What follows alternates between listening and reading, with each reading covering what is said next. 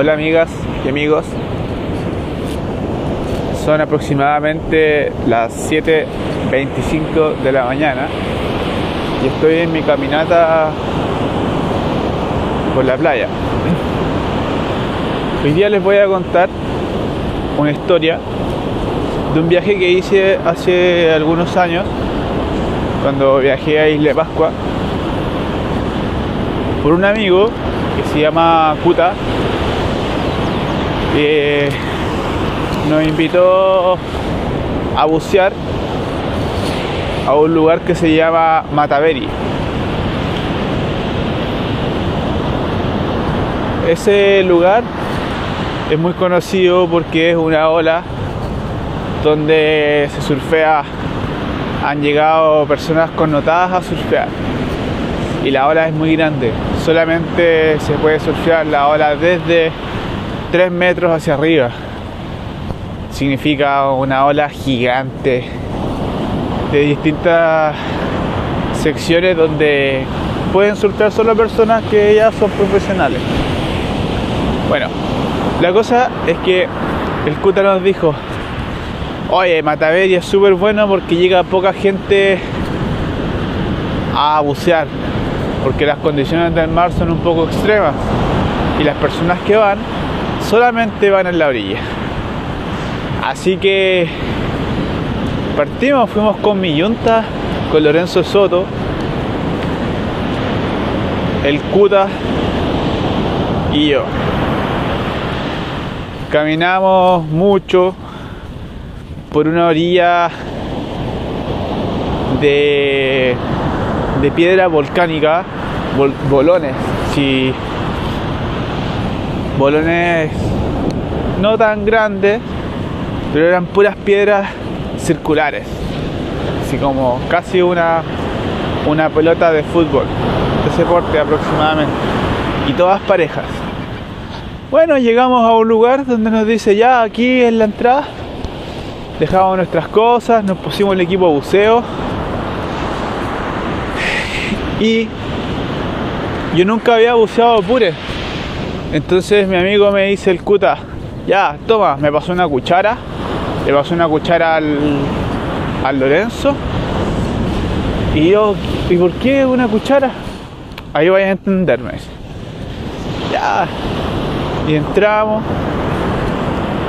Yo antes había buceado de otras maneras, con aquel en Y y en el momento que entramos al, mar, empiezo a ver la diversidad de, de fauna que había. Era loco porque tú mirabas hacia un lado, la visibilidad de 100 metros bajo el agua. Y además con los lentes eh, se ve mucho es, un aumento que, tiene el, lente. Se ve todo más grande. Las piedras tenían hoyos, como eran piedras volcánicas, y dentro de los hoyos habían erizos, erizos negros. Imagínate una piedra que parece una mina, un campo minado, puras piedras así, más grandes, piedras grandes que yo creo que tienen que haber sido de 2 metros de, 3 metros de diámetro. Y entre medio de, esa, de esos erizos estaban los pures. Y los pures eran unas, unos chapes de, porcelana que es como una lapa pero más pequeña que se ocupa para, para hacer collares, para hacer aros en Isla de Pascua y son muy cotizados.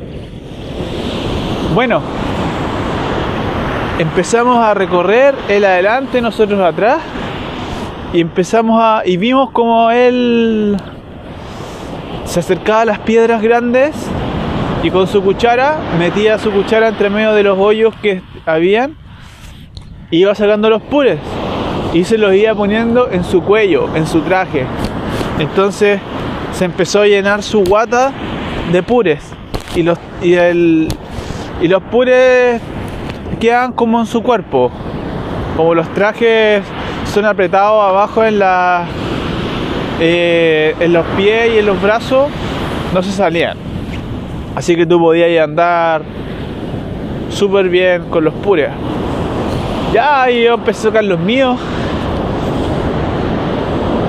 Lorenzo sacó los suyos. Y salimos con la cosecha muy buena. Y, la verdad es que sacamos harto. No recuerdo cuántos, pero sacamos mucho. Eso lo agarramos, lo llevamos, lo faenamos, le dimos un proceso, le sacamos la carne y los vendimos. Buena plata. Bueno, mi historia no es esa. mi historia es sobre otra vez que fui a ese mismo lugar, a Mataveri, y fui sin mi amigo Lorenzo y sin mi amigo Kuta. Fui solo. ¿ya? Estaba necesitado de dinero y quería y necesitaba trabajar. Así que fui solo una mañana así tal cual como esta, agarré mis cosas y partí. Cuando llego a Mataveri estaba el mar calmo, no había nadie. Después de caminar como una hora para llegar al lugar, descansé un poco, me puse mi equipo y entré. ¡Fum! Cuando estaba adentro, me pillé una piedra y cuando empezó a alumbrar el sol, la piedra empezó a brillar, lleno de puré, lleno, así, una cuestión. No había visto ninguna piedra con tantos, con tantas conchas de porcelana. Y de repente empiezo a sacar, a sacar, a sacar, a sacar. Tanto que mi guata ya tenía tenía una guata llena y sentía la baba de los pures en mi cuerpo. Tenía mucho y, y, se me puso pesado el cuerpo. Cuando empiezo a salir a la orilla, porque vi una piedra donde seguía viendo más pures, y era un lugar donde no llegaba mucha gente. Cuando estaba sacando así pure embalado, ya no a dos metros ni a dos metros y medio, ya estaba trabajando a un metro, con suerte un metro y medio de profundidad. Estaba sacando una, unos pures así, va, cuando de repente siento siento algo que me levanta y siento un pencazo así como que me hubiera chocado un camión. Y quedé como en estado, casi estado de coma. Yo creo que fácil unos, unos 5 segundos. Cuando mi cuerpo reacciona, saco la cabeza del agua y veo y viene entrando una ola que era pero gigante, así una algo que fue un un terror, un espanto, una...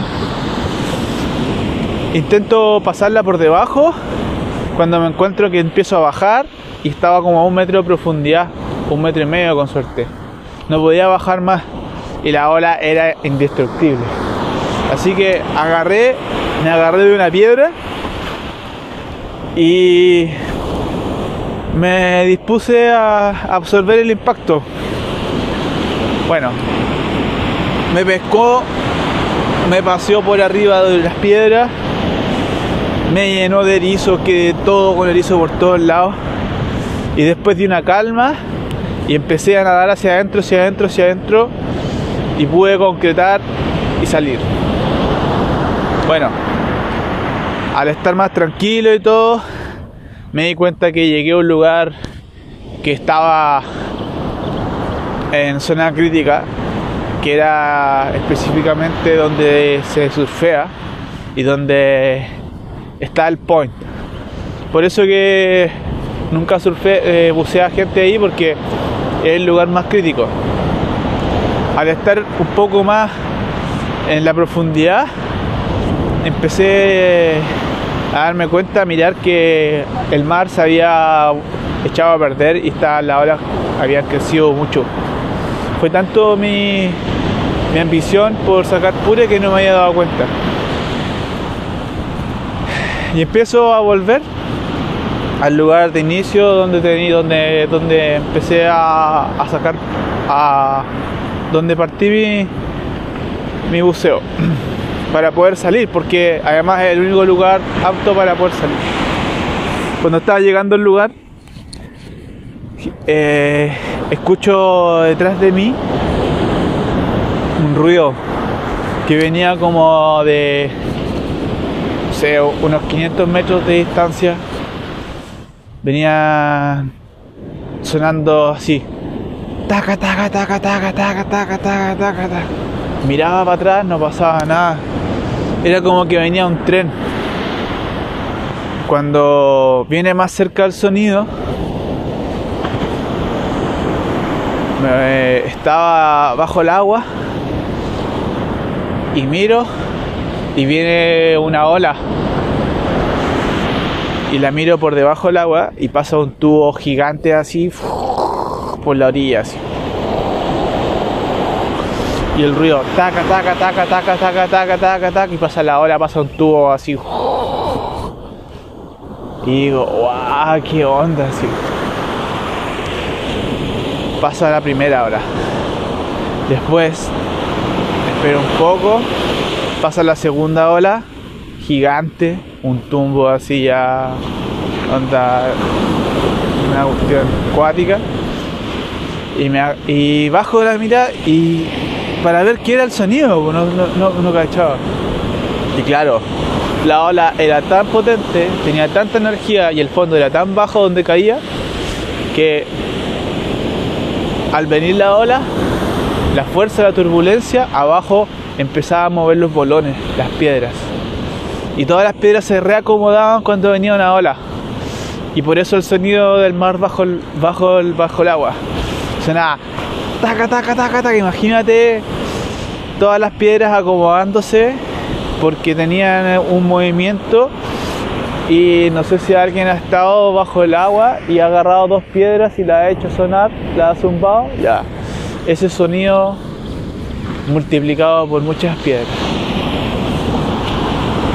Fue alucinante, fue una experiencia única.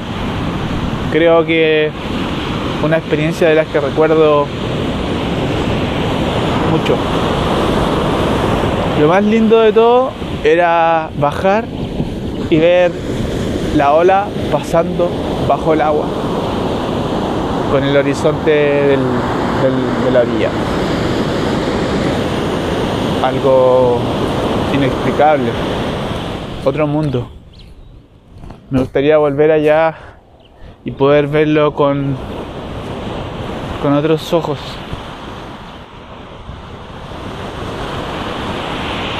Eso amigos, esa es mi historia. Ahí cualquier pregunta me habla. Un abrazo. Que tengan un día maravilloso. Yo ya partí bien. Chao.